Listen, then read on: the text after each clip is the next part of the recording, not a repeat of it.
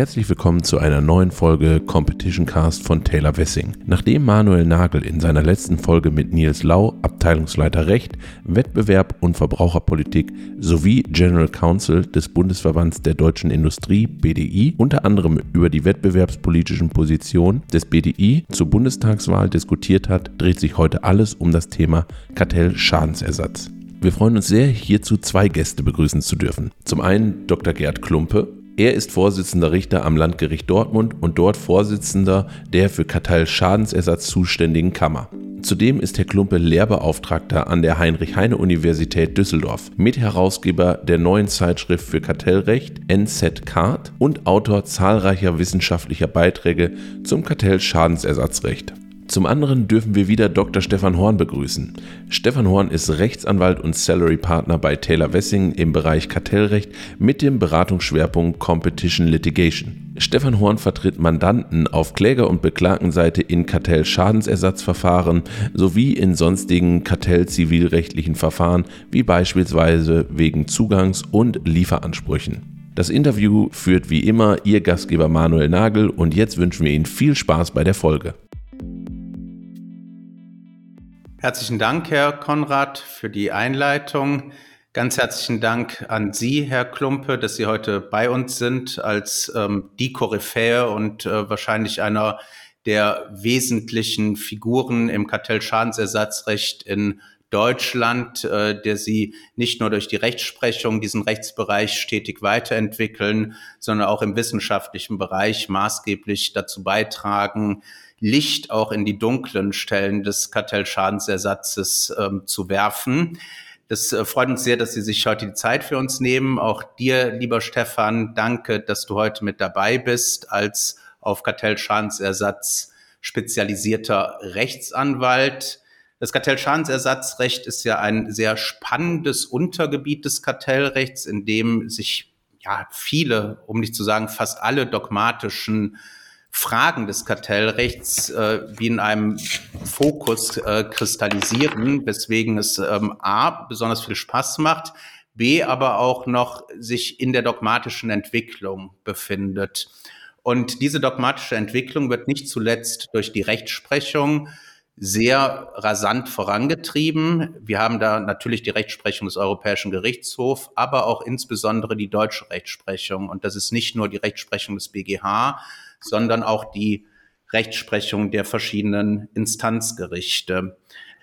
Der Gesetzgeber hat man den Eindruck, kommt hinter dieser rasanten Entwicklung teilweise kaum hinterher. Ähm, manchmal denkt man, sobald der Gesetzgeber neue Rechtsprechung rezipiert hat, äh, sind die gesetzgeberischen Bemühungen schon fast wieder durch eine noch weiter fortgeschrittene Rechtsprechung überholt.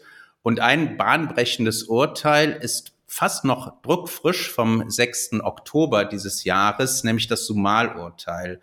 Und dort hatte sich der EuGH in einem spanischen Vorlageverfahren, es betraf das Lkw-Kartell, wieder mit der Frage der Haftung der wirtschaftlichen Einheit auseinanderzusetzen. Und wir hatten bereits die Skanska-Entscheidung, wo wie wir das auch aus dem Kartell-Bußgeldrecht und aus der Axonobel-Entscheidung kennen, eine Haftung des Mutterunternehmens für das Verhalten von Tochterunternehmen, auch für das Kartellschadensersatzrecht bestätigt wurde. Jetzt spannend und bislang auch im Bußgeldrecht noch nicht da gewesen, jedenfalls auf EuGH-Ebene nicht, eine Haftung des Tochterunternehmens für ein Verhalten des Mutterunternehmens in der wirtschaftlichen Einheit.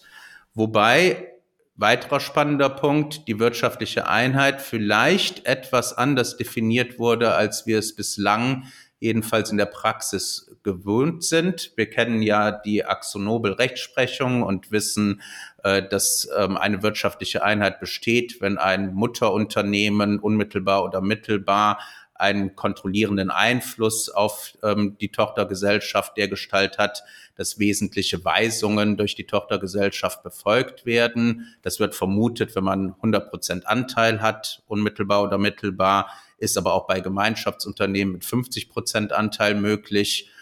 Und In dieser neuen Sumalentscheidung haben wir eine weitere Einschränkung, will man sagen, des Begriffs der wirtschaftlichen Einheit, jedenfalls für die Kartellschadensersatzrechtliche Haftung des Tochterunternehmens soll es nämlich auch erforderlich sein, dass das Tochterunternehmen in denselben Märkten, zumindest in denselben sachlichen Märkten wie das Mutterunternehmen aktiv ist. Ein weiterer spannender Punkt, wir haben ja im Kartellschadensersatzrecht die Bindungswirkung behördlicher rechtskräftiger Entscheidungen für das Kartellzivilgericht. Wenn eine Entscheidung wie in dem Sumalfall das Mutterunternehmen betrifft, soll dennoch das Tochterunternehmen gebunden sein.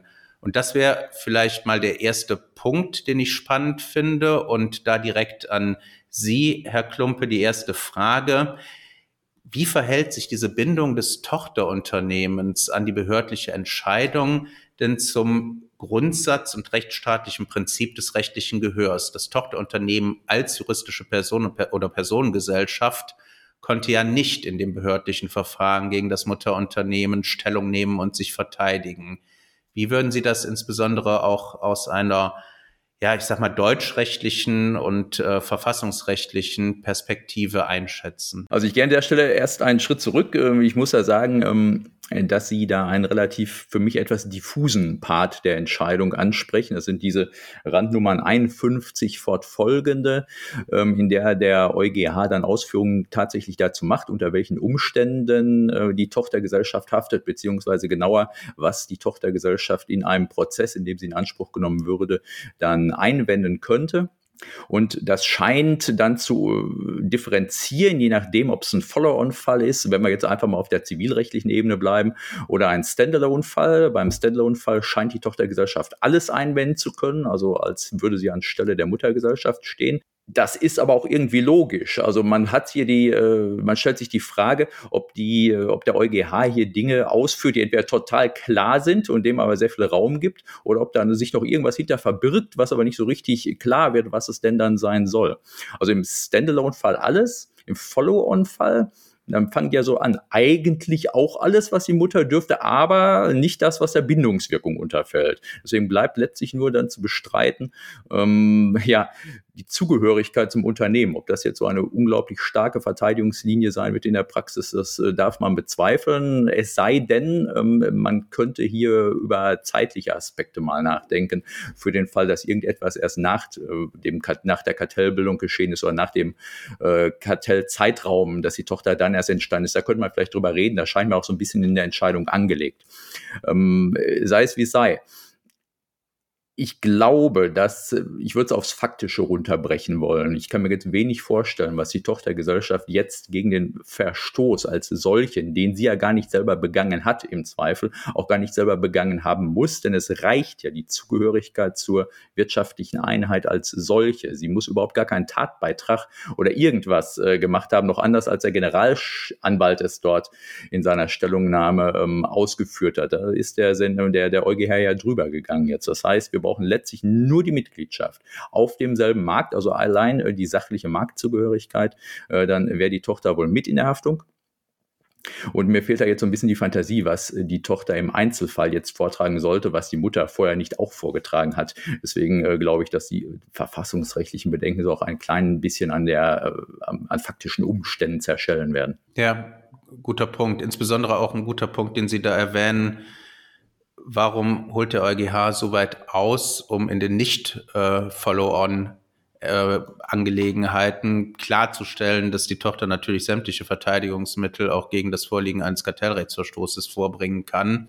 Opak, ja. Ähm, genauso äh, auch die Definition der wirtschaftlichen Einheit, die wir jedenfalls aus der Fusionskontrolle und ähm, bei der Umsatzberechnung im Bußgeldrecht ja deutlich weiter definieren würden. Wir würden diese Beschränkung auf den sachlichen Markt nicht vornehmen. Jetzt scheint der EuGH von einer gespaltenen wirtschaftlichen Einheit auszugehen, dass also ein Mutterunternehmen gegebenenfalls abhängig vom sachlich relevanten Markt unterschiedliche Tochter äh, oder unterschiedliche wirtschaftliche Einheiten unter sich vereinen kann. Ähm, ein Konglomerat was dann nicht nur aus einer, sondern aus verschiedenen wirtschaftlichen Einheiten besteht. Und an der Stelle vielleicht an dich, ähm, Stefan, die Frage, das beißt sich doch mit unserem Verständnis zumindest mal der Umsatzberechnung in der Fusionskontrolle und im Bußgeldrecht und eigentlich auch unserem bisherigen Rechtsverständnis der wirtschaftlichen Einheit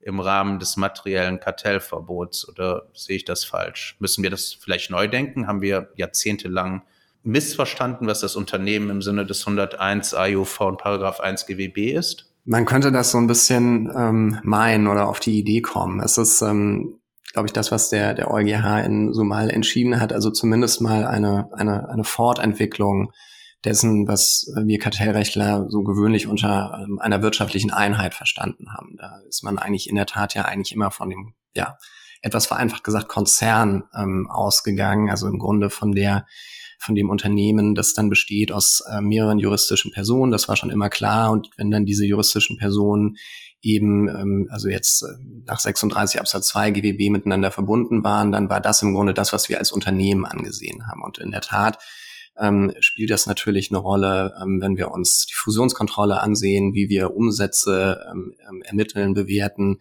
Es spielt ähm, eine Rolle bei ähm, der ähm, Berechnung der umsatzabhängigen ähm, Obergrenze im Bußgeldrecht. Da hat der BGH ja noch ähm, im Urteil Grauzementkartell festgehalten, dass also da der Konzernumsatz zugrunde zu legen ist für diese 10% Bemessungsgrenze. Ähm, es spielt auch in der Tat eine Rolle, ähm, wenn wir uns das Konzernprivileg ansehen. Bisher sind wir eigentlich immer davon ausgegangen, dass wenn es eben Absprachen gab zwischen Konzerngesellschaften, dass die eben nicht dem ähm, Kartellverbot unterfallen, ähm, per se nicht unterfallen. Jetzt muss man sich die Frage stellen, müssen wir jetzt noch zusätzlich prüfen, ob es da einen ähm, Zusammenhang gibt zwischen der wirtschaftlichen Tätigkeit ähm, der Konzerngesellschaft und der anderen Konzerngesellschaft? Sind die auf denselben Märkten unterwegs? Müssen es dieselben Produktmärkte sein? Müssen es möglicherweise zusätzlich auch dieselben räumlichen Märkte sein? Also da sind, ist eine ganze Menge an Folgefragen und auch eine Menge an, an, an Sprengstoff, die in dieser Entscheidung drinsteckt, weil der ähm, EuGH ja auch betont hat, das hat er ins Ganzgar auch schon gemacht, dass es also sozusagen ja einen Gleichlauf geben soll. Also der Begriff des Unternehmens ist im Grunde im Kartellschadensersatzrecht oder soll gleich zu verstehen sein wie im Bußgeldrecht und ähm, in der Tat ähm, kennen wir diese, ähm, diese Differenzierung für die wirtschaftliche Einheit dass ich also hier einen Zusammenhang brauche zwischen der Tätigkeit der Tochtergesellschaft und dem Gegenstand der Zuwiderhandlung. Also sprich jetzt in dem Verfahren, das dem, dem der Entscheidung so mal jetzt zugrunde lag, also hat eben sozusagen die Tochtergesellschaft die ähm, LKWs verkauft, die Gegenstand der Kartellabsprache waren, wenn man das dann mal so runterbricht. Diese, diese Voraussetzung kennen, kannten wir so noch nicht. Es ist allerdings, das muss man auch sagen, schon auch so gewesen, also auch im Vorfeld zu dieser Entscheidung, dass diese Auffassung so vertreten wurde und dass man eben gesagt hat, der EuGH hat den Unternehmensbegriff immer funktional verstanden, immer tätigkeitsbezogen bestanden, verstanden. Und insofern gibt es da durchaus Raum. Auch diesen funktionalen Begriff hat ja auch der Generalanwalt ähm, Bezug genommen, als er das entwickelt hat. Und von der Intention, glaube ich, ist es auch so, dass es natürlich auch in diesem Fall darum ging, und das war ja auch immer so die große Frage, haftet jetzt jede Gesellschaft eines Konzerns für einen Kartellverstoß einer anderen Konzerngesellschaft? Und dass man da eben schon auch das Bedürfnis gesehen hat, man muss diese Haftung ein wenig einschränken. Deswegen, ich würde es auch so sehen wie du, Manuel. Ich verstehe Sumal auch als Einschränkung zu Skanska, wo man eben möglicherweise eine uferlose Haftung von Konzerngesellschaften ähm, befürchten musste.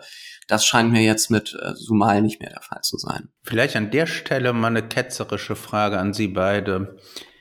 Die Kartellschadensersatzansprüche 33a ergeben sich aus nationalem Recht, was natürlich die ähm, Richtlinie die europäische umsetzt und natürlich auch immer, wenn 101 betroffen ist, im Sinne des Effektivitätsgrundsatzes, Courage-Entscheidung, jedermann Anspruch etc. pp. auszulegen ist.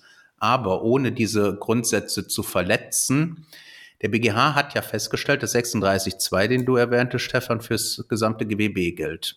Der 36.2 sieht bei der, ich nenne es mal Konzernbetrachtung oder Betrachtung verbundener Unternehmen die Einschränkung desselben sachlich relevanten Marktes gerade nicht vor.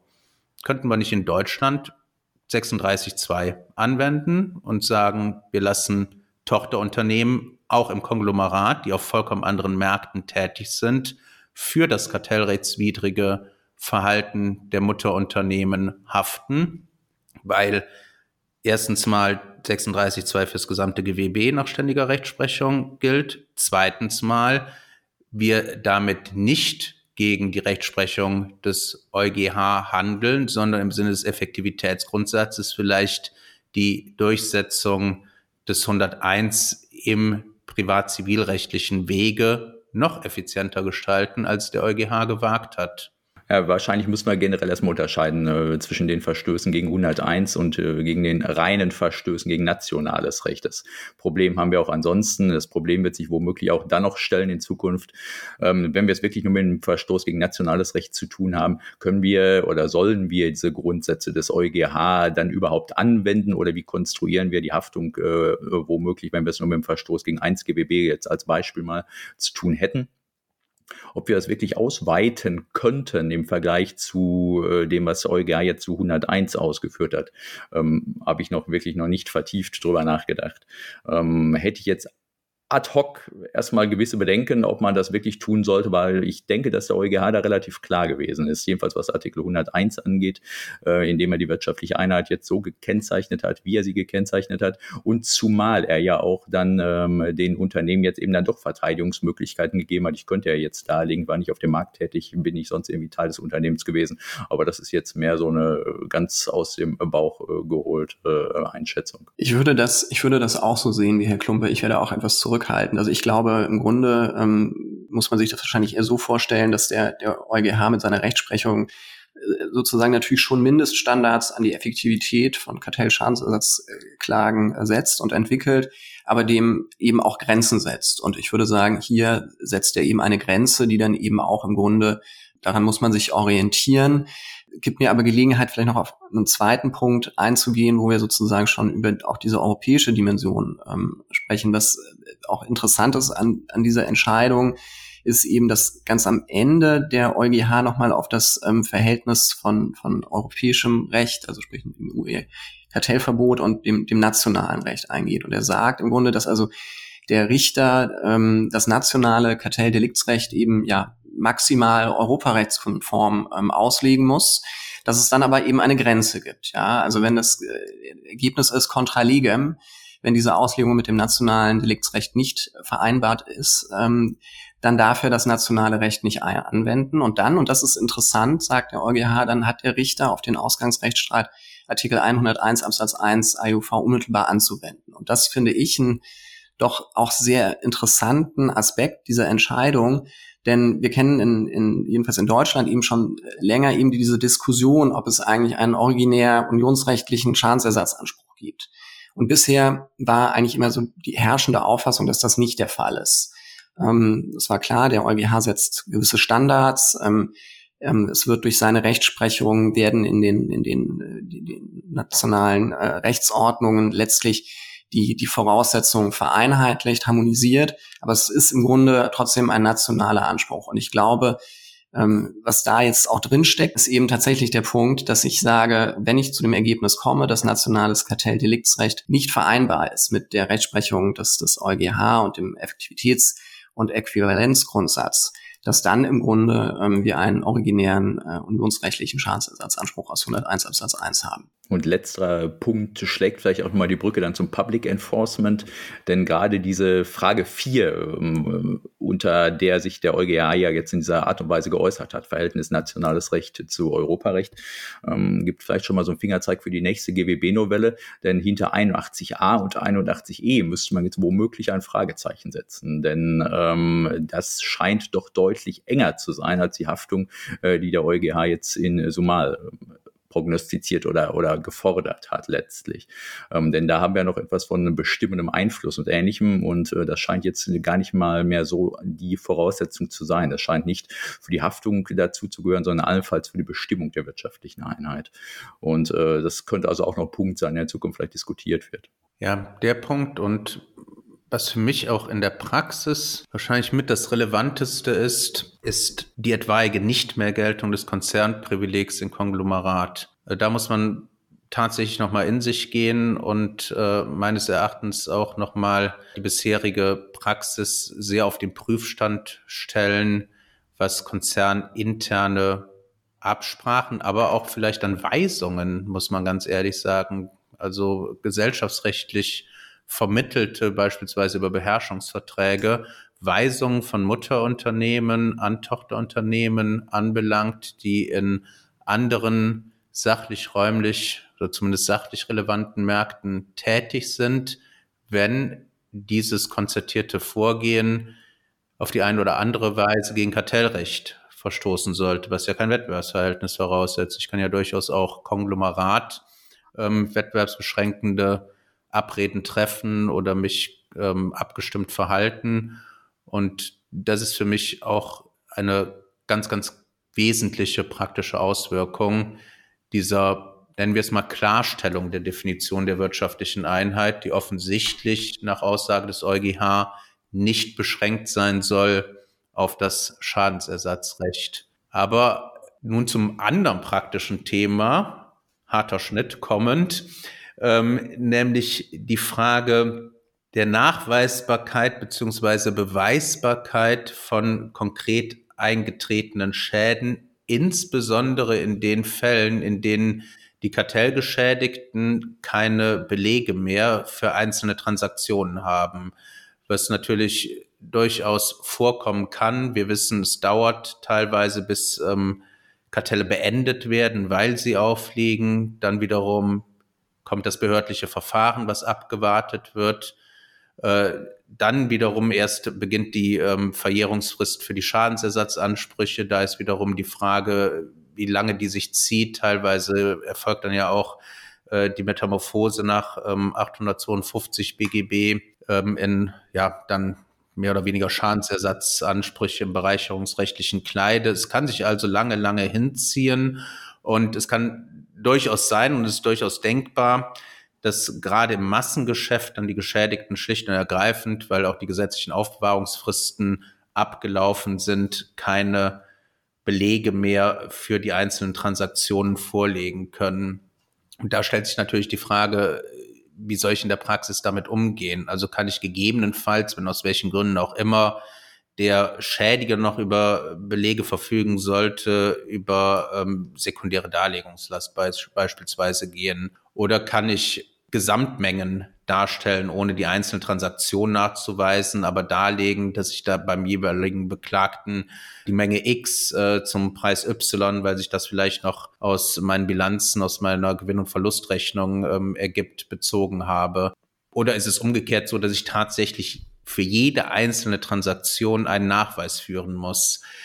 Herr Klompe, wie würden Sie das in der Praxis beurteilen, auch vor dem Hintergrund der bisherigen Rechtsprechung?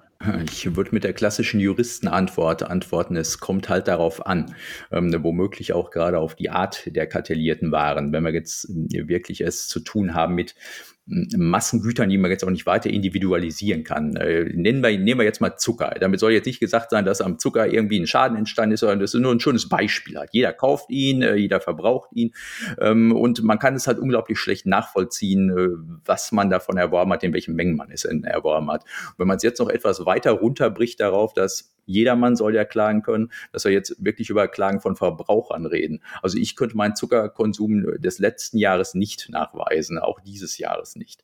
Also dass man da wirklich im Grunde auf eine Art von Schätzung zurückgeworfen wäre.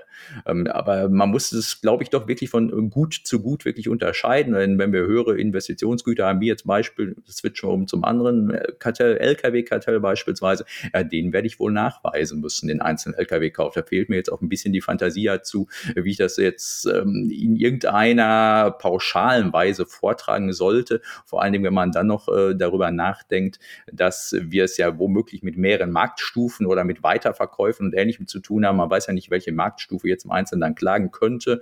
Jede dürfte ja letztlich. Das haben wir jetzt noch in der neuen LKW-Entscheidung des BGH auch irgendwie äh, en passant gelernt. Und äh, deswegen kommt es, glaube ich, schon sehr auf die Art des Gutes auch an. Ob wir jetzt wirklich hier im Bereich der sekundären Darlegungslast sind, äh, da habe ich meine Bedenken. Ähm, das Landgericht Stuttgart hat das ja mal für die Passing-on-Defense ähm, angenommen, aber das war eben dann ein Fall, wo der Kläger dann eben in der Darlegungslast gewesen wäre. Was hat er mit den erworbenen Gütern getan? Aber das konnte auch nur der darlegen, weil der hatte halt die Unterlagen. Ähm, ob ich jetzt den Beklagten zwingen kann, eine Klage sozusagen schlüssig zu machen, weil der Kläger keine Unterlagen mehr hat, obwohl er sie mal gehabt hat. Also es ist ja nichts, was jetzt außerhalb seiner Sphäre liegen würde. Äh, da bin ich bei den grundsätzlichen Voraussetzungen äh, der Sekundarlegungslast so ein bisschen ähm, zweifelhaft zumindest. Wir kommen da gleich wahrscheinlich noch dazu, wenn wir zu, zu den Normen äh, übergehen. Sprechen wir jetzt hier über 286 oder sprechen wir jetzt überhaupt über 287? Und äh, wenn wir bei 287 sind, dann muss man auch noch darüber nachdenken, was ist, wenn ich demnächst Verfahren bündeln darf, womöglich. Wie muss ich da vortragen? Muss ich da auch jeden einzelnen Zuckererwerbsvorgang, jetzt um nochmal das Beispiel hervorzukramen, darlegen? Oder kann ich das dann globaler machen? Ähm, man wird hier, und das macht der BGH ja auch deswegen wahrscheinlich nicht ganz zu Unrecht, man wird hier immer eine Einzelfallbetrachtung machen müssen ist natürlich für die Beratung dann vorher nicht so schön. Ich gebe Ihnen recht, dass es ähm, gerade bei Streuschäden und gerade auch ähm, welche Stufe der Wertschöpfung respektive des Verbrauchs betroffen ist, wahrscheinlich unabdingbar ist. Also Zucker finde ich immer ein super Beispiel, weil es sich ja, gerade wenn es sich um industriell verarbeiteten Zucker handelt, um eine gigantische Wertschöpfung äh, handelt. Also sagen wir mal einfach den, den Schoko-Brotaufstrich äh, oder nennen wir es beim Namen Nutella, wo Nummer Zucker drin ist und äh, dann wandelt der gegebenenfalls sogar über den Lebensmittelgroßhandel, jedenfalls über den Lebensmitteleinzelhandel irgendwann mal auf dem Frühstückstisch meiner Kinder und ich weiß nicht, wie viel Nutella ich gekauft habe im Jahr, kann aber ungefähr ähm, schätzen, wie oft ich neu Nutella kaufen muss, um den Bedarf der Kinder zu decken. Und äh, um den Jedermannschaden dann irgendwie geltend zu machen, wäre das doch vielleicht ein gewisser Ansatz, wobei ich dann tatsächlich aber auch wieder im rechtlichen Bereich andocke oder im dogmatischen Normenbereich. Könnte ich das nicht dann über 287 regeln, dass ich sage, okay, ich weiß einfach aus Erfahrung und äh, das äh, ähm, äh, kann meine Frau bezeugen, äh, dass die Kinder durchschnittlich, keine Ahnung, drei, vier Wochen brauchen, um so ein Nutella-Glas zu leeren. Und äh, der Gestalt schätze ich jetzt den Schaden, der mir durch das Zuckerkartell entstanden ist, um das Ganze natürlich mal in die etwas absurde Spitze zu treiben. Wäre 287 da der richtige Anknüpfungspunkt und kann ich mir da oder kann ich die Betroffenheit einfach generell dadurch nachweisen, dass ich sage, die Kinder essen Nutella, das war's. Deswegen ist das schon mal ähm, geeignet gewesen, mich zu schädigen? Also ich glaube, das sind genau die, die äh, richtigen, aber auch nicht ganz einfach zu beantwortenden Fragen, ähm, wo wir uns hier eigentlich auch sozusagen im, im Prüfungsaufbau befinden oder in welchem Abschnitt. Ich wollte einen Punkt vielleicht nochmal vorab sagen, den ich in dem Zusammenhang eben auch sehr, sehr wichtig finde. Der BGH hat ja im Grunde schon jetzt auch mehrfach festgestellt oder festgehalten, dass also jeder einzelne Bezugsvorgang einen eigenen materiellrechtlichen Anspruch darstellt. Und ähm, wir kommen später auch noch mal ein bisschen vertiefter, glaube ich, zum Thema, äh, was ist eigentlich der haftungsbegründende Tatbestand, was ist der haftungsausfüllende Tatbestand, was verstehen wir unter einer Betroffenheit, was verstehen wir unter einer Kartellbefangenheit. Ähm, meines Erachtens ist es eben so, dass ich im Grunde schon für jeden einzelnen Schadensersatzanspruch egal ob das jetzt Zucker ist oder ähm, LKW, ähm, eigentlich schon prüfen muss, ob ich insofern ähm, eine Transaktion hatte, ein, ob es ein, ein Ereignis gab, das geeignet ist, einen Schaden auszulösen bei mir. Der BGH versteht ja die Betroffenheit als so eine, ich sage jetzt mal etwas abstrakte Prüfung, war das wettbewerbsbeschränkende Verhalten geeignet, einen ähm, Anspruch des äh, Klägers zu begründen. Und ich glaube schon, dass man im Rahmen dieses ähm, haftungsbegründenden Tatbestands, wo dann eben auch ja das Beweismaß des 286 ZPO gilt, ähm, im Grunde eigentlich schon darlegen müsste, ähm, ob es sozusagen eine Transaktion gab, ob sozusagen den, das Nutella-Glas gekauft wurde, zu welchem Preis es gekauft wurde in dem Zusammenhang können sich möglicherweise auch Fragen stellen, wie ähm, ist das, was du hier gekauft hast, überhaupt Gegenstand der Kartellabsprache gewesen? Ähm, auch da gab es ja beim Zuckerkartell immer die Frage, was ist eigentlich genau Gegenstand des Zuckerkartells gewesen, welche Sorten von Zucker. Und ähm, insofern glaube ich schon, dass man da, bin ich eher der Auffassung, dass man solche Fragen ähm, schon im Rahmen des haftungsbegründenden Tatbestands prüfen muss und da dann eben auch ähm, ja das strengere Beweismaß des 286 besteht und dass man im Grunde nicht erst im Rahmen des 287 sozusagen schätzen darf, wie viele Transaktionen es gab und ob es sie gab. Etwas anderes ist aber dann möglicherweise schon der Fall, könnte ich mir vorstellen, wenn klar ist, dass es in einem bestimmten Jahr eine Gesamtbezugsmenge gab.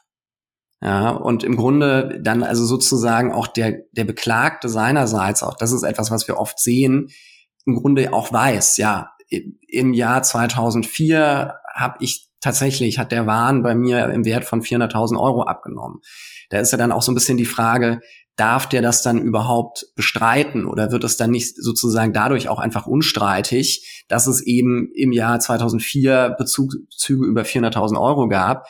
Und dann ist man natürlich auch wiederum in einem Bereich, wo ich glaube schon, wo man schon sagen kann, okay, dann ist das hinreichend eben äh, dargelegt und ähm, eben auch unstreitig geworden. Aber nehmen wir mal hypothetisch an, der ganze Zuckermarkt einschließlich des Verarbeitungszuckers wäre kartelliert gewesen. Und jetzt bin ich der Verbraucher, also das schwächste Glied in der Kette. Und die Kinder essen nicht nur Nutella, sondern lieben auch Eis, Schokolade, Limonade, Apfelsaft und so weiter und so fort. Selbstverständlich bewahre ich nicht über Jahrzehnte hinweg alle Kassenbons auf. Werde ich da als Verbraucher nicht komplett alleine gelassen, wenn so hohe Anforderungen an den Nachweis der Einzeltransaktionen gestellt werden oder mit anderen Worten, kommt der Kartellschadensersatzanspruch dann tatsächlich nur den Unternehmen, den Großhändlern und den Einzelhändlern oder der verarbeitenden Industrie, die gegebenenfalls halt noch die Belege haben, zugute und wird eigentlich das Glied der Kette, wo die kartellrechtlich gesprochen allokativen Effizienzen entstehen, nämlich ich als Verbraucher, dann wieder allein gelassen vom Kartellrecht. Herr Klompe, vielleicht auch an Sie die Frage, wie würden Sie das einschätzen? Ähm, müssen wir da nicht irgendwie dem Verbraucher auch ein wenig Kartellschadensersatzrechtlich den Rücken stärken?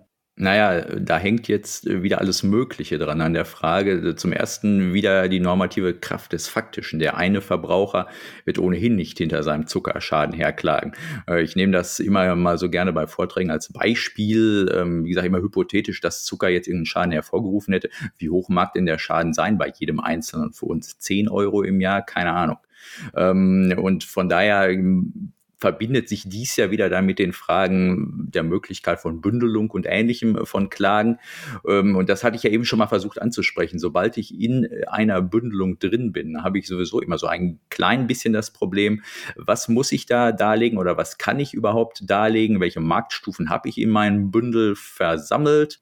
Und dann äh, stellt sich ganz äh, von, von selbst die Frage, kann ich jetzt noch mit den Mitteln der Relationstechnik sozusagen jeden einzelnen Erwerbsvorgang durchkämmen, wenn ich es mit einigen hunderttausend Erwerbsvorgängen zu tun hätte? Das sind sowieso alles letztlich ungeklärte Fragen. Aber ähm, ich denke mal, dass man gerade eben bei solchen Gütern, die man jetzt im Zweifel nicht wird nachweisen können, ich werde auch kaum nachweisen können, ob ich meinen Zucker jetzt, wenn ich jetzt äh, weiß nicht, äh, wenn, wenn ich vier Marktteilnehmer habe, von denen haben drei ein Kartell gebildet und einer war außenstehend. Ich werde auch kaum nachweisen können, ähm, ob ich jetzt bei den Kartellmitgliedern gekauft habe oder ob ich jetzt äh, bei dem Außenstehenden gekauft habe. Dann hätten wir wieder neue Regeln über Preisschirm und so weiter. Völlig ungeklärt. Also ich glaube, dass man, wenn man mit dem Jedermann ernst machen will, wird man irgendwelche Erleichterungen zulassen müssen, denke ich. Aber welche das sein werden, auf welcher Stufe, keine Ahnung. Also ich denke das auch. Wenn man mit dem Jedermann ernst machen möchte, muss man es auch der letzten Stufe, der Verbraucherstufe ermöglichen. Und gerade bei diesen Streuschäden, wo dann wirklich nicht viel hängen geblieben ist bei dem Einzelnen, wo aber ein Schuh draus werden könnte, wenn tatsächlich eine Bündelung großer Mengen an Verbrauchern stattfände und dann vielleicht auch noch nicht mal so sehr im Interesse des einzelnen Verbrauchers, also seine 10 Euro oder was weiß ich im Jahr wiederbekommt, sondern im Interesse der auch privatrechtlichen Durchsetzung des Kartellrechts, die ja die behördliche flankiert und das kartellrechtliche Schwert nochmal auf der anderen Seite nachschärft. Aber ich bin auch der Auffassung, es bleibt nicht bei dieser materiellen oder auch prozessualen Nachweis- und Beweisfrage hängen, sondern es ist auch eine vorgelagerte Frage, in welcher Art und Weise ermögliche ich es bei Streuschäden, Bündelungen oder gebündelte Wahrnehmung von Schadensersatzansprüchen vor Gericht zuzulassen, was ja teilweise auch noch in der Findung ist. Vielleicht, Stefan, wenn du da auch ein paar Worte zu sagen möchtest aus deiner Sicht? Ja, also ich meine, der Punkt oder die Frage, die ich mir natürlich dann äh, gerade so ein bisschen gestellt habe, ist immer, wenn man mit diesem Jedermann-Recht argumentiert und sagt, ähm, jeder muss einen Anspruch haben. Ich meine, es geht natürlich in diesen Prozessen ja auch immer gerade um die Frage der Klärung, ob es einen Anspruch gibt.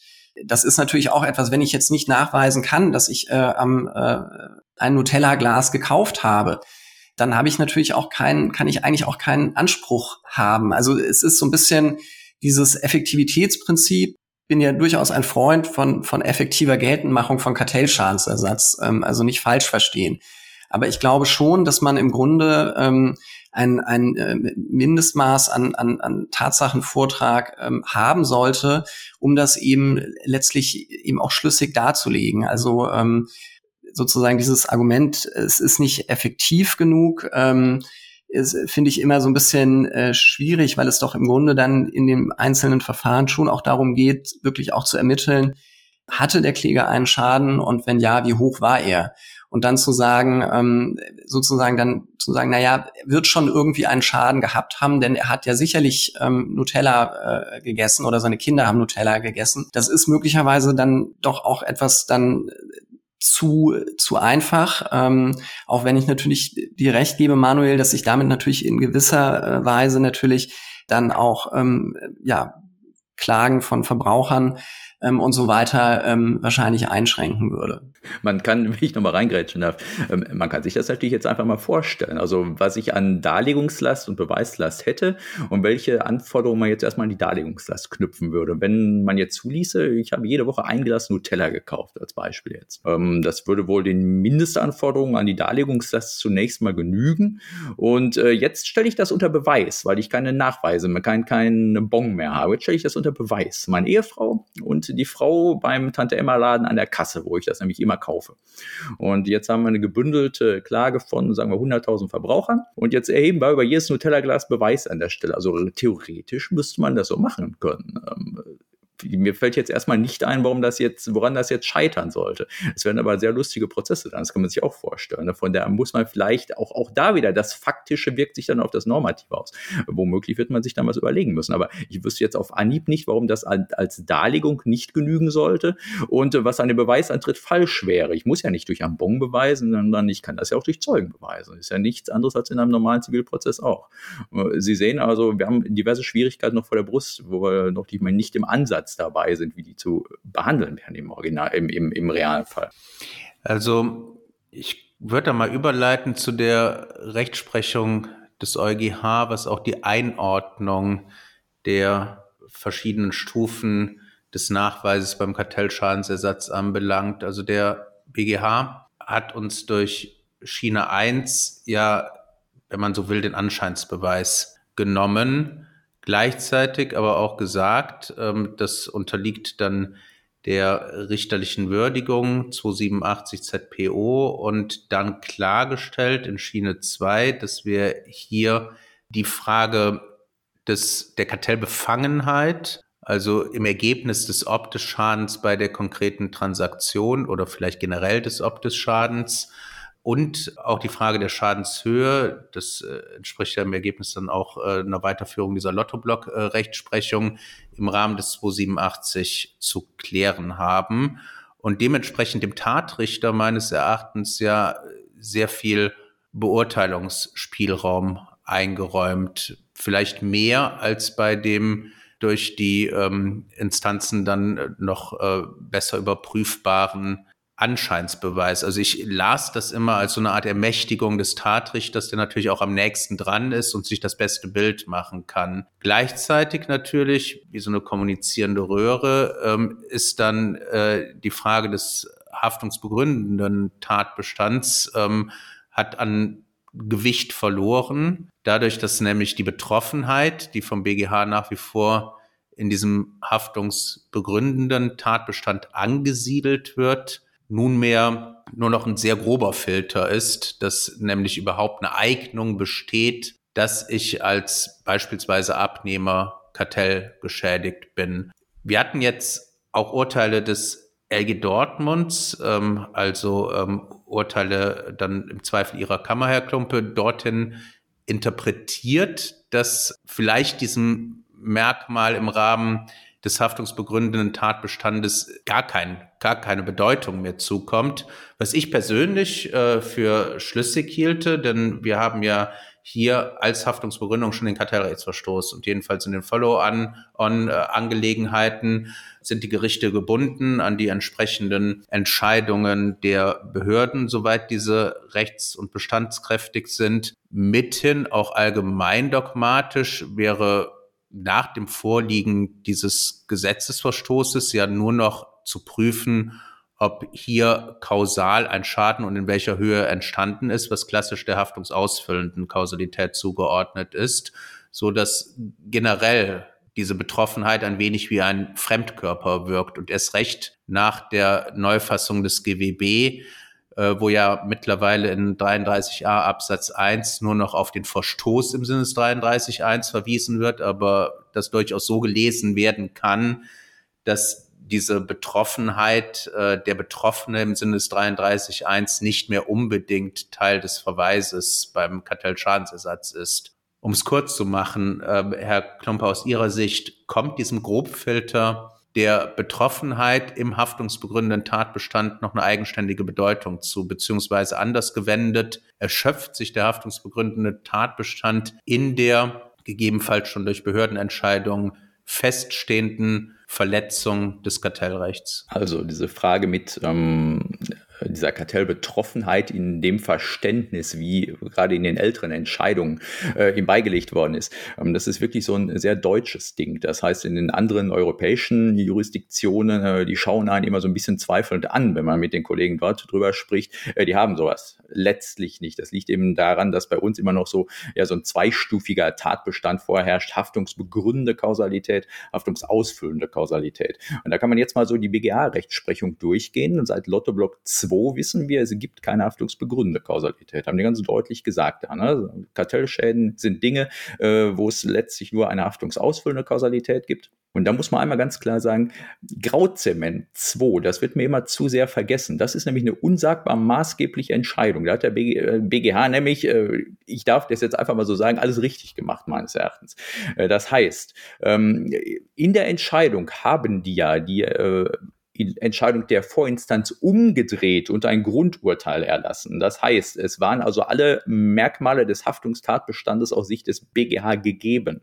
Und ähm, in dieser Entscheidung findet man an keiner Stelle dieses äh, Kriterium der Kartellbetroffenheit, sondern äh, die haben sich letztlich auf Wahrscheinlichkeitsaspekte gestützt und dann äh, in äh, einer Randnummer sowohl den unmittelbaren als auch den mittelbaren als auch den Preisschirmerwerb klar gemacht, wenn man dann mal so möchte. Ähm, das heißt, da ist man also also wirklich davon ausgegangen, diese Kartellbetroffenheit, äh, die tut letztlich eigentlich nichts dazu. Man braucht die in dem Moment nicht, wenn ich ohnehin die haftungsausfüllende Kausalität, nämlich im Sinne von ähm, einer wirklichen Verletzung habe. So wie die Kartellbetroffenheit jetzt seit Schiene 1 und 2, also im Prinzip durch die Schienenentscheidungen hindurch benutzt wird durch den BGH, scheint mir das mehr eine Art Gefährdungsbetrachtung zu sein.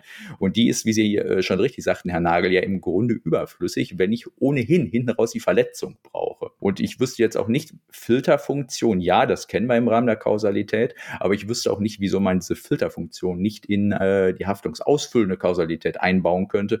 Warum soll das oben passieren? Ähm, man kann aber auch eins ganz klar sagen, wenn man sich die äh, Entscheidung LKW 2 jetzt anschaut, wo auch noch dieser alte Textblock aus den Schienen im Grunde mitgeschleppt wird. Aber dann wird ausgeführt, ist völlig egal, unmittelbar, mittelbar, hier jedenfalls plus. Äh, das heißt, dem wird faktisch gar keine Bedeutung mehr beigemessen. Man schleppt dieses Merkmal aus meiner Sicht immer noch so irgendwie mit. Oder um das andere Bild zu nehmen, was ich mal irgendwie in einem Aufsatz äh, geprägt habe, äh, mit dem toten Pferd. Ähm, der BGH ähm, sieht, dass das Pferd tot ist. Äh, er hat zwar noch nicht begraben, aber er schlägt es auch nicht mehr, damit es noch läuft, sozusagen. Ähm, ich habe also Zweifel, ob dieses Merkmal vor diesem Hintergrund noch irgendeinen Sinn macht. Und das Wichtigste, die wichtigste Betrachtung ist dabei, ich brauche die Rechtsverletzung, wenn ich einen Schadensersatzanspruch haben möchte. Ähm, da macht es unglaublich wenig Sinn, vorher erst Gefährdungsgesichtspunkte zu erörtern.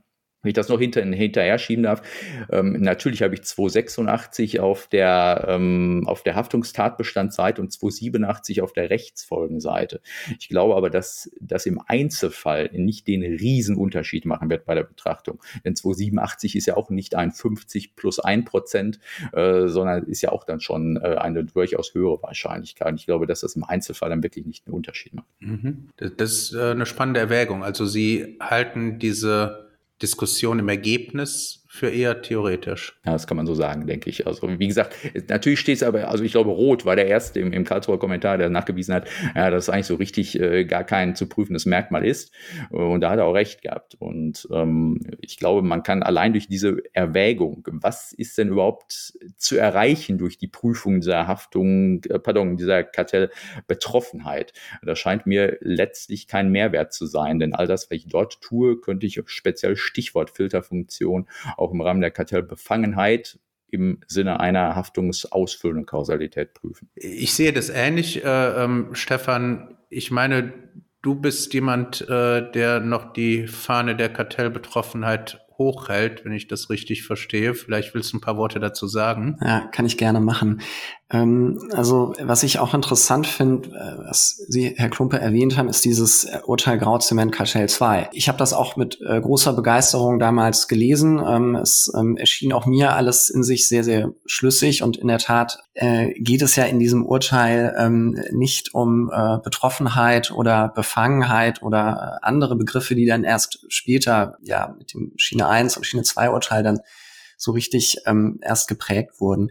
Beim äh, Grauzement-Kartell 2-Urteil stelle ich mir immer die Frage, äh, das war ja durchaus prozessual ein anderes ähm, Setting. Das war ja eine Feststellungsklage. Und der, der BGH sagt ja da auch in, in seinem Urteil, also die Feststellungsklage, die ist bereits dann begründet, wenn die nicht entfernt liegende Möglichkeit eines Schadens besteht. Und ich interpretiere sozusagen diesen, diesen Begründetheitsmaßstab der nicht sehr entfernt liegenden Möglichkeit eben auch so, dass ich im Grunde diese, diese ähm, Fragen ähm, in einer Feststellungsklage, die ja, das hat der BGH in dieser Entscheidung ja auch gesagt, wirklich nur noch in absoluten Ausnahmefällen überhaupt zulässig ist in Kartellschadensersatzprozessen, eben diese Fragen der, der Betroffenheit, ähm, der Befangenheit eben auch in diesen unterschiedlichen Abnahmesituationen unmittelbarer, mittelbarer Preisschirmschäden eben nicht gestellt haben, weil ich eben im Rahmen der Begründetheit eben nur eine nicht entfernt liegende Möglichkeit ähm, ähm, darlegen musste. Und ähm, ja, diese nicht entfernt liegende Möglichkeit ist natürlich ähm, sehr schnell gegeben.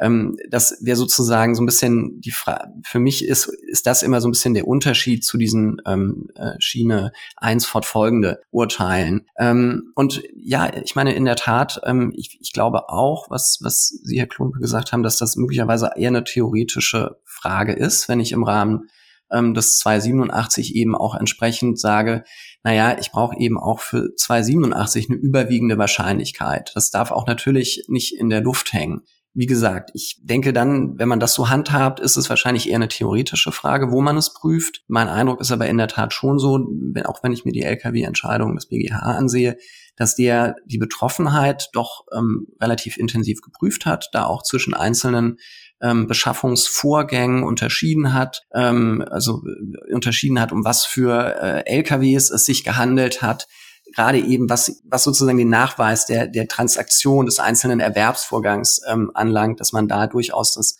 noch im Rahmen des 286 prüft. Gut, ähm, vielleicht noch ein wenig bei dem Thema Betroffenheit, Befangenheit bleiben. Nach der Schiene 1 schien ja für viele Menschen wegen der Aufgabe des Anscheinsbeweises, jedenfalls für das dort in Frage stehende Quotenkartell, schienen Welten zusammenzubrechen, weswegen der Gesetzgeber sich genötigt fühlte, schnell zu reagieren. Und äh, dem Ganzen haben wir dann den 33a Absatz 2 Satz 4 GWB zu verdanken, also die widerlegliche Vermutung, dass Rechtsgeschäfte mit kartellbeteiligten Unternehmen, die im sachlich, zeitlichen und räumlichen Zusammenhang mit dem Kartell stehen, beziehungsweise in den Bereich des Kartells fallen, von diesem Kartell auch erfasst waren. Wenn man mal in die Gesetzesbegründung reinsieht, das äh, ist ein wenig auch der vielleicht noch nicht ganz geklärten Diktion von Schiene 1 geschuldet. Da steht mal Betroffenheit, mal Befangenheit. Ich denke, nach Schiene 2 müssen wir wahrscheinlich diese Vermutung des 33a Absatz 2 Satz 4 als eine Vermutung der Kartellbefangenheit der dann wie auch immer dargelegten Transaktionen verstehen müssen? Oder bestehen da noch Zweifel dran, dass wir hier eine Vermutungsregelung wirklich auch für den haftungsausfüllenden Tatbestand haben und in dem Sinne der 33a Absatz 2 ähm, das Ob des Schadens generell, aber nunmehr auch äh, die Befangenheit, also das Ob des Schadens der Einzeltransaktionen in diesem Bereich des Kartells abdeckt. Auch die Frage vielleicht an Sie beide. Also nach meinem Verständnis ähm, ist es eigentlich so, dass die Neuregelung wirklich als direkte Reaktion auf Schiene 1 gedacht war und somit letztlich die Betroffenheit betraf, nicht die Befangenheit. Denn aus meiner Sicht, ähm, was war denn der 33a der neunten GWB-Novelle? Es wird vermutet, dass Kartelle Schäden hervorrufen.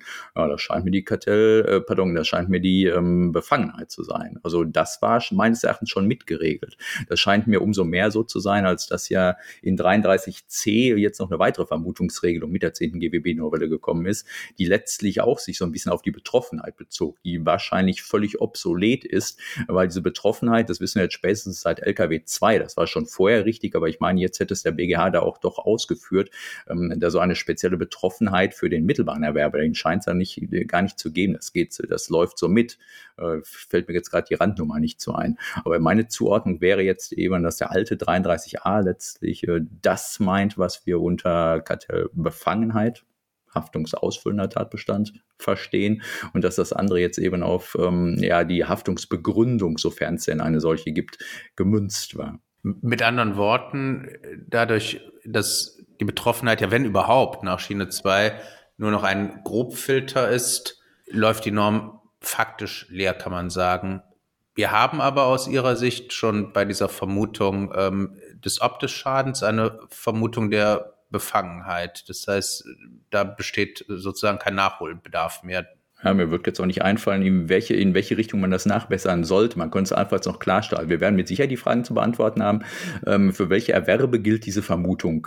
Für die Befangenheit. Das heißt, unmittelbarer Erwerb, ja wahrscheinlich. Mittelbarer Erwerb, hm, was muss ich vorher darlegen, womöglich? Preisschirmerwerb, hm, zweifelhaft. Noch schlimmer, Otis-Schäden. Ähm, also irgendwas, was man mit dem Markt äh, so überhaupt nichts mehr zu tun hat. Gilt das dafür auch? Offene Punkte. Da könnte man vielleicht nochmal was klarstellen in Zukunft. Hilft uns da vielleicht ein bisschen, trotzdem er vielleicht nicht die Befangenheit, sondern die Betroffenheit regelt, der Wortlaut äh, von Absatz 4, Satz 2, der von diesem sachlich, zeitlichen und räumlichen Bereich des Kartells spricht, oder ist der wiederum so allgemein gehalten, dass man da alles und nichts drunter verstehen kann. Ich glaube, ähm, dass die Neuregelung uns da auch nicht wirklich weiterhilft. Also ich, ich sehe das ähnlich wie, wie Herr Klumpe. Ähm, wahrscheinlich war das wirklich eine Reaktion auf Schiene 1, wo man eben den Eindruck hatte als Gesetzgeber, das geht in eine falsche Richtung, äh, da werden zu hohe Anforderungen gestellt an die Kläger. Dann hat man diese Regelung erlassen. Ähm, hat dann zwischenzeitlich Schiene 2 ähm, auch ähm, gehabt. Das Urteil ist ja sogar in der Gesetzesbegründung auch verarbeitet worden. Ähm, und dann kam da sowas raus, ähm, was eben nicht so ganz klar ist. Ähm, für die Kartellbetroffenheit, das, was davon übrig geblieben ist, ähm, bringt die Regelung nichts. Wenn ich, der Wortlaut ist ja, es wird widerleglich vermutet, dass Rechtsgeschäfte über Waren oder Dienstleistungen mit kartellbeteiligten Unternehmen, die dann sachlich, zeitlich und räumlich in den Bereich des Kartells fallen, von diesem erfasst sind. So, wenn ich das ähm, jetzt sozusagen für die Betroffenheit nehme, wenn ich das vortrage als Kläger, dass die Ware in den Bereich des Kartells gefallen ist, dann habe ich die Betroffenheit schon nachgewiesen. Da brauche ich also keine Vermutung mehr. Ähm, wenn es jetzt darum geht, die Befangenheit ähm, damit zu vermuten, da bin ich auch bei Herrn Klumpe, da ähm, ist natürlich eigentlich da jetzt schon diese Schadensvermutung, die wir haben. Und ähm, wenn ich einen Schaden dann vermute, dann ähm, wird man wahrscheinlich auch eben die Befangenheit mit vermuten müssen, da sie darin eben enthalten ist. Das ist auch das, was der, der BGH, meine ich, in Schiene 2 und auch den nachfolgenden Entscheidungen immer wieder gesagt hat. Also er, er unterscheidet ja in Schiene 2 schon im Ausgangspunkt zwischen der Frage der Befangenheit und der Frage des Schadens. Und er sagt dann aber, ähm, wenn es so ist, dass also sozusagen der Tatrichter zu einem Ergebnis kommt, dass sich das Kartell allgemein preissteigernd auf dem Markt ausgewirkt hat, dann bedarf es keiner weiteren Feststellung zur Kartellbefangenheit. Und deswegen glaube ich, ähm, im, im Endergebnis bringt uns diese Regelung so nichts mehr. Also jedenfalls bringt sie dem Kläger nichts mehr. Und ähm, gleichzeitig ist es aber eben auch so, dass der, der Wortlaut ja so ist, dass es also im Grunde nur der unmittelbare Erwerb ähm, erfasst ist dass ähm, gleichzeitig eben äh, beispielsweise Preisschirmschäden auch nicht erfasst sind, weil ich eben ähm, der, das, das Rechtsgeschäft mit dem ähm, kartellbeteiligten Unternehmen zustande gekommen sein muss. Also ähm, so in dieser Form ähm, bringt es nichts. Wir haben jetzt viel über das des Schadens gesprochen. Ähm, ich würde dann jetzt zum Schluss noch mal zu der vielleicht noch viel relevanteren Frage der Höhe des Schadens kommen wo man ja noch zusätzlichen Schwierigkeiten ausgesetzt ist, auch als Kläger, denn wir reden hier ja über hypothetische Kausalverläufe. Was wäre der wettbewerbliche Preis gewesen?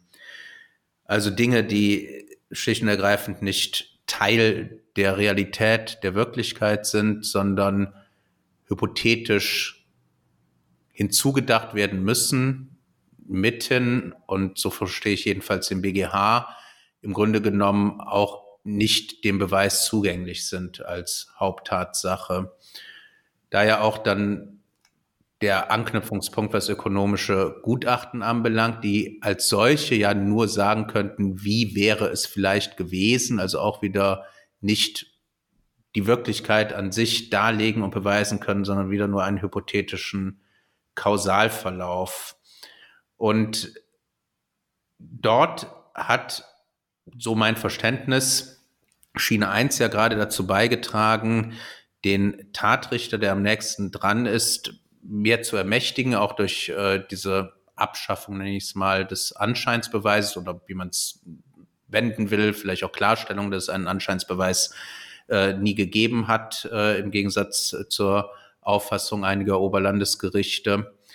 Und in diesem Zusammenhang, ähm, Herr Klumpe, gab es ja eine Entscheidung Ihrer Kammer, die ähm, durch die fachliche Diskussion gegangen ist, durch die Medien und äh, ähm, auch kontrovers diskutiert wurde, dass sie nämlich anhand, wenn ich das recht erinnere, einer ähm, pauschalierten Schadensersatzklausel in AGB gesagt haben, da stehen 15 Prozent als Schaden pauschaliert drin und deswegen können wir das mal als Mindestschaden annehmen. Sonst wäre eine Kartellierung, so mein Verständnis der Ausführungen, wirtschaftlich unsinnig gewesen. Man erhoffte sich im Zweifel mehr als diese 15 Prozent ähm, rauszuholen. Und vor dem Hintergrund ähm, dürften in dieser Entscheidung äh, die vorliegenden Tatsachen schon reichen, um diese Schadensschätzung festzustellen. Und insbesondere, und das fand ich sehr nachvollziehbar, wurde in der Entscheidung auch nochmal auf die Schwächen beispielsweise des Vergleichsmarktkonzept hingewiesen, denn es sind ja immer nur vergleichbare Märkte. Äh, wir, wir äh, wissen nie, äh, wie der Markt dann unter wettbewerblichen Bedingungen als solcher ausgesehen hätte. Man muss Zu- und Abschläge machen, ob es sich nun um räumlichen oder zeitlichen äh, Vergleichsmarkt handelt. Es ist unheimlich komplex, welche anderen preisbildenden Faktoren und mag es auch nur teilweise menschliche Willkür sein, äh, dann in die Preisdifferenzen hineingespielt haben. Auch diesen kostenbasierenden Ansatz, äh, dem wurde Kritik geübt, weil auch die Kosten als solche äh, oft gar nicht feststellbar sind, beziehungsweise welche Kosten sind überhaupt preisbildend. Ja, wir wissen die variablen Grenzkosten, aber auch da ist es ja oft eine Einzelfallbetrachtung, welche Kosten ordne ich jetzt als Fixkosten ein, welche als variable Kosten. Und es ist ja auch ein fließender Übergang. Gewisse Fixkosten, je nachdem, über welchen Zeitraum man die Kosten betrachtet, werden dann ja auch zu variablen und mit den preisbildenden Kosten. Ähm, vielleicht die Frage an Sie mit einer solchen tatrichterlichen Möglichkeit der Schadenschätzung, beispielsweise auch aus einer solchen ähm, ja, pauschalen Schadensersatzklausel. Erübrigen sich dann in Zukunft vielleicht generell ökonomische Gutachten oder welche Rolle spielen ökonomische Gutachten noch? Ich würde sagen, dass das wirklich eine ganz klare Einzelfallfrage ist oder womöglich auch von Kartell zu Kartell unterschiedlich ist. Ähm, ein wesentlicher Aspekt dieser Schienenentscheidung, unserer Schienenentscheidung, und äh, das ist in der Diskussion auch immer so ein bisschen äh, hintenübergefallen, weil man sich immer so über die Tatsache der äh, Anführungsstriche freien Schätzung, Abführungsstriche und dieser 15 Prozent äh, bisweilen ereifert hat. Äh, wir haben ja dargelegt in dem Urteil, warum äh, wir der Ansicht waren, waren, dass in diesem speziellen Einzelfall aufgrund bestimmter Umstände, die auch sich aus dem, unter anderem aus dem Bescheid ergaben, wir jeden Zweifel hatten, dass man Sachverständige überhaupt entsprechende Vergleichsmärkte würde finden können. Ähm, weil äh, das ergab sich eben aus dem Bescheid und sei es auch nur aus einer Fußnote daraus, aber für die Beweisführung macht das ja jetzt keinen großen Unterschied, ähm, dass womöglich der Kartellzeitraum in manchen Bereichen auch ein anderer war, noch als äh, in dem Bescheid bindend festgestellt. Äh, ich kann da auf die Ausführungen im Urteil verweisen, ist ja allgemein äh, bekannt. Also das ist ähm, aber was, was nie wirklich so richtig gehighlightet worden ist. Und das hätte man, muss man ja auch berücksichtigen. Wenn man jetzt aufgrund ähm, der tatsächlichen Vermutung und so weiter zu dem Ergebnis kommt, ähm, wir haben einen Schaden, in, in, welcher Höhe auch immer, also im Grunde den Schaden im Grunde nach bejaht, sodass man jetzt in der Situation wäre, auch wäre, meinetwegen ein Grundurteil fällen zu können. Jetzt steht man aber vor dem äh, Dilemma, so, wir sind also ein Cent oder wie auch immer über null. Jetzt muss ich aber sagen, wie viel Cent oder Euro sind es denn jetzt genau? Und jetzt äh, bin ich der Ansicht, äh, aufgrund der Gesamtschau der Indizien, ich werde es hier mit einem Sachverständigengutachten nicht machen können, weil da vielleicht sogar die Ansatzpunkte fehlen. Ja, dann muss man es in irgendeiner Weise beantworten. Das war das Dilemma, vor dem die Kammer letztlich dort stand. Das äh, kennzeichnet vielleicht so ein bisschen die Grundsituation. Das ergibt sich aber auch meines Erachtens exakt so aus dem Urteil. Und deswegen, man kann sich jetzt äh, nicht gut festlegen, wie es für andere Kartelle aussieht. Das ist äh, auch da wieder eine Einzelfallfrage und womöglich auch innerhalb eines Kartells unterschiedlich zu beantworten, ähm, weil auch ein Kartellzeitraum von zehn Jahren ist nicht jedes Jahr gleich. Das äh, kennen Sie ja alle. Und ähm, deswegen müsste man vielleicht mal so ein bisschen über die Grenzen gucken. Womöglich kommt die Entscheidung, die, die Frage ja noch, ähm, andere Länder haben ja jetzt mittlerweile mit Mindestschadensvermutungen äh, gesetzlich zu arbeiten Arbeiten begonnen und das war eben schon relativ lange Ungarn.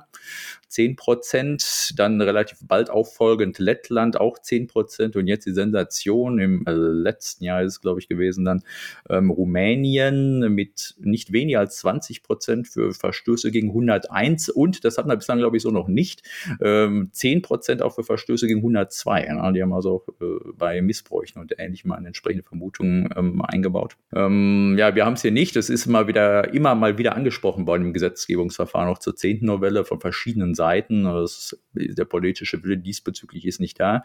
Aber ich kann da jetzt auch mal keinen geringeren als äh, den ausgeschiedenen BGH, äh, Vorsitzenden des BGH-Senats, äh, Herrn Meyerbeck, äh, zitieren, ähm, der in der Festschrift Wiedemann, ist noch gar nicht so lange her, dass sie veröffentlicht ist, glaube ich, ähm, zumindest auch mal einen Passus dieser Möglichkeit äh, eines äh, Schaden, einer Schadensschätzung, einer gesetzlichen Schadensschätzung ähm, gewidmet hat. Und ähm, er hat allerdings auch darauf hingewiesen, dass auch dies wieder gewisse Probleme nach sich ziehen würde. Nimmt die Schadensschätzung dann in Ihrer Praxis auch, ich sag mal ganz lapidar, den größten Teil der Arbeit ein, weil es das Komplexeste ist und äh, Sie gerade jetzt auch als Tatrichter natürlich äh, da eine Verantwortung tragen, äh, gemäß äh, BGH, ähm, wegen der, äh, ich sag mal, nur eingeschränkten Überprüfbarkeit durch die Instanzgerichte, dass man da nochmal einen besonderen Fokus drauf legen muss. Und würde so eine gesetzliche Schadenschätzung dann deutlich zur Entlastung der Justiz im Sinne einer Beschleunigung und eines verbesserten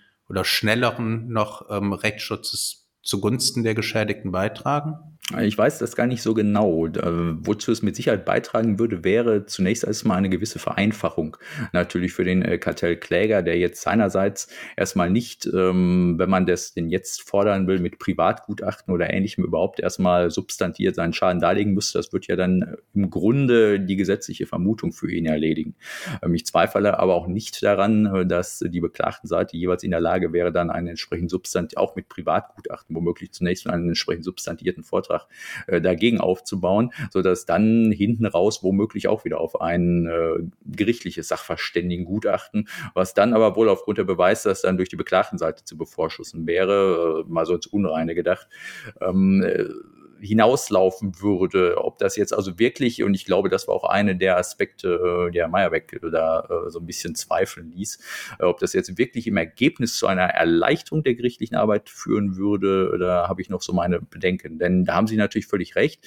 Der Aspekt des Schadens, der Schadensfeststellung ist der Hauptaspekt mittlerweile wohl in den Kartellschadensersatzfällen.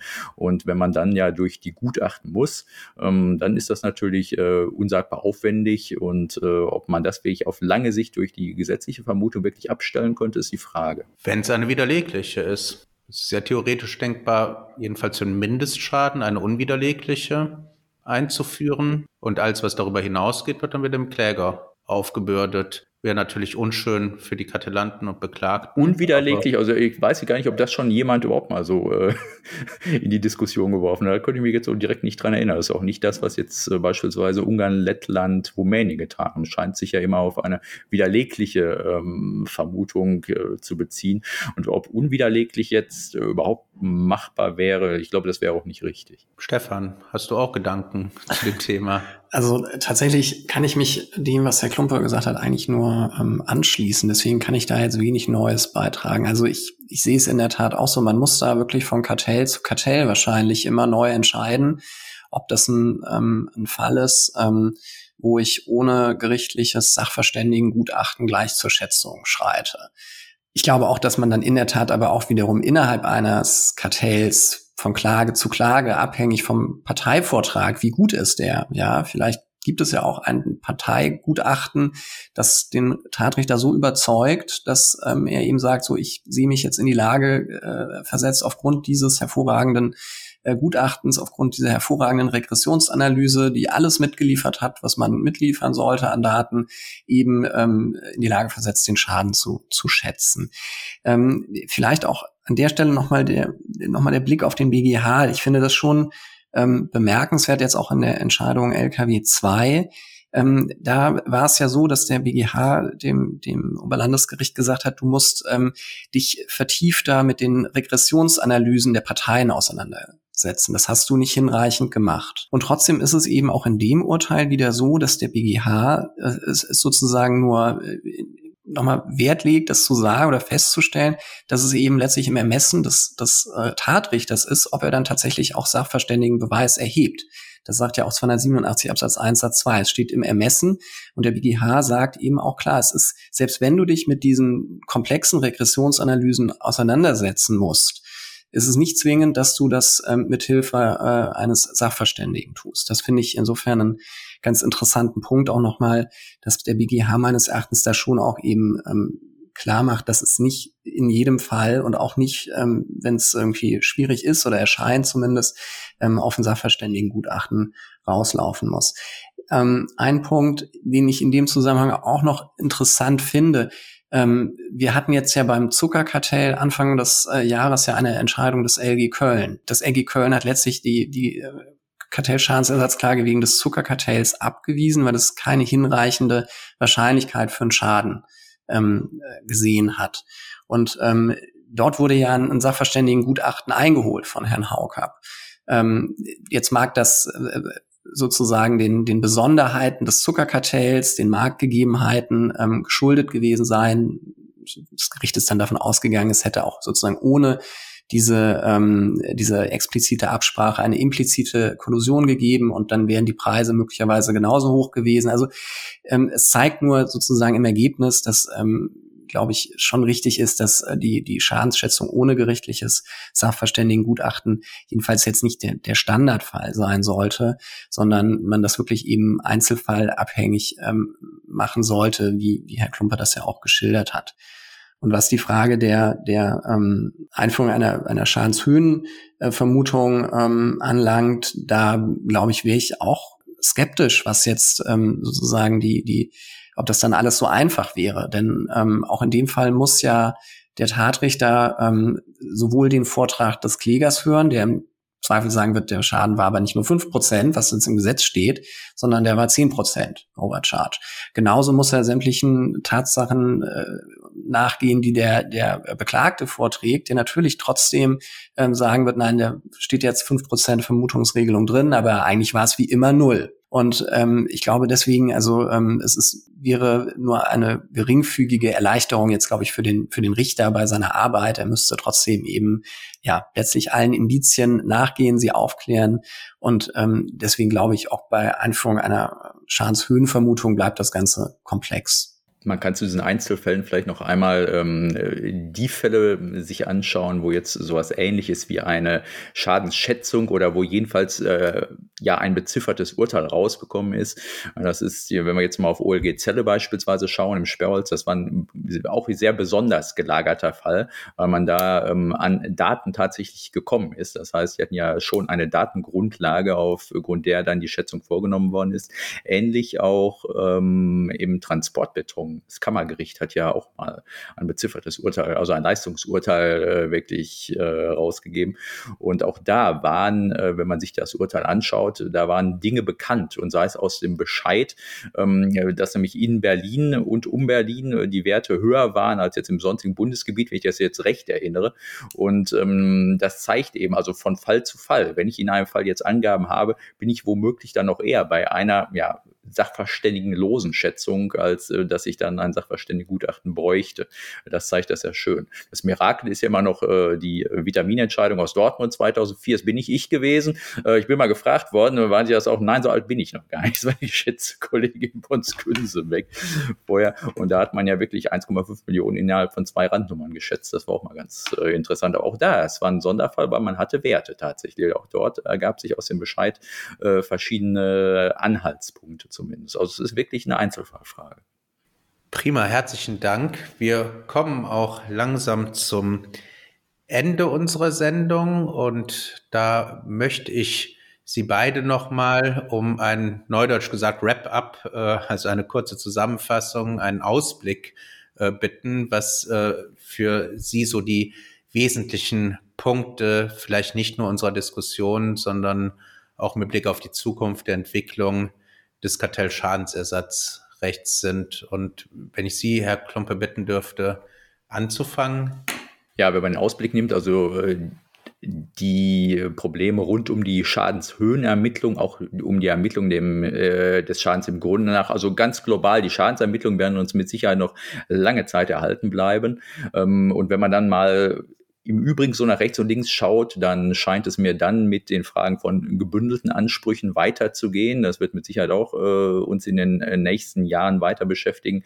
Und dann haben wir noch gar nicht über ähm, Offenlegungsansprüche und ähnliches geredet, äh, die wir jetzt zwar seit der neuen GWB-Novelle haben, die aber in ihrer Bedeutung bislang noch eher untergeordnet äh, einzuordnen sind. Und äh, das wird uns mit Sicherheit in der Zukunft dann auch noch weiter beschäftigen. Also es wird weiterhin spannend bleiben. Die Probleme sind immer noch ungeklärt, auch wenn wir mittlerweile mittlerweile äh, doch einiges mehr wissen, als das beispielsweise vor vier Jahren der Fall gewesen ist.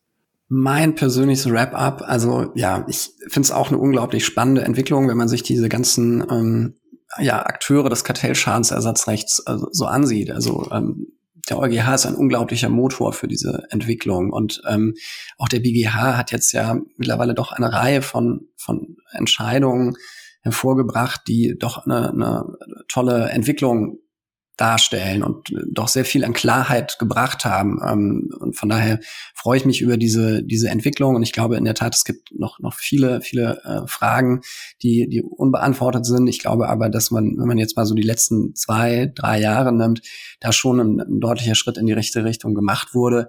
Und ähm, der Gesetzgeber hat auch wieder nachgezogen. Ähm, also ich glaube, das ist, äh, was das Kartellschadensersatzrecht anlangt, doch eine, eine sehr erfreuliche Entwicklung auch für den Rechtsstandort in Deutschland. Prima, besten Dank.